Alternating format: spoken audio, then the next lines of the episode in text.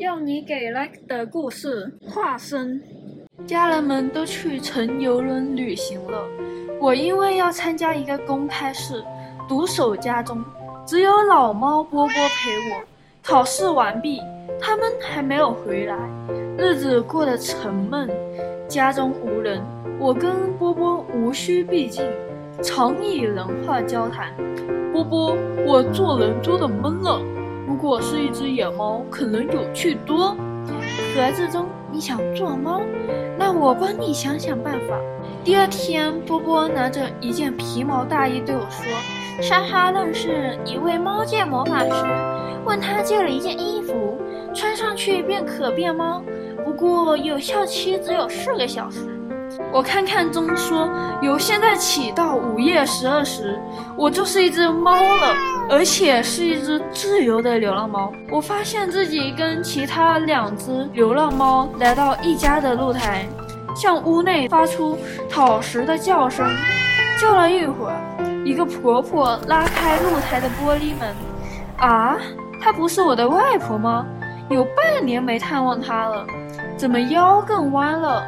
她拿出半碟子的猫粮，我们蒸着吃，因为我实在饿了。这时，我听到外婆气喘的声音，我想我一定要妈妈带我一同来探望她了。我们吃饱了，你追我走的上了一棵树，月光下，我看到一个鸟巢，巢里有几只还没有长毛的幼鸟，我的唾沫涌出口腔，张口就想咬。忽然，风声沸沸。两个黑影急扑向我，是两只黑色的大鸟，为保护它们的幼儿向我展开攻击。但见我的两个同伴慌忙逃走，走得无影无踪，我连滚带爬从半空掉到地上，飞也似的躲到荆棘丛中，身上刮破了几处，惊魂初定。我想回家了，但不知家在何方。我爬上屋顶。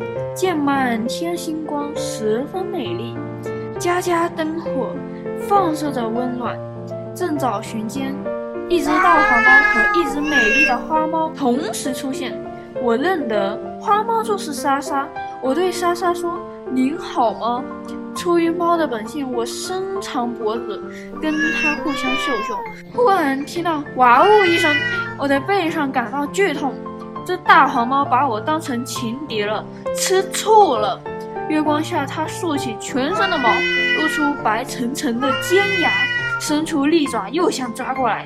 自问不是它的对手，我转身就逃，逃到屋檐边上，脚一滑，竟向下掉去。惊呼声中，我发现已回到我自己的房间。我脱下那件皮毛大衣，还给波波。波波问：“做野猫的感觉怎么样？”我看着波波臃肿的身躯，想到他日日如是无聊的日子，我说：“做猫就要做野猫，有趣。”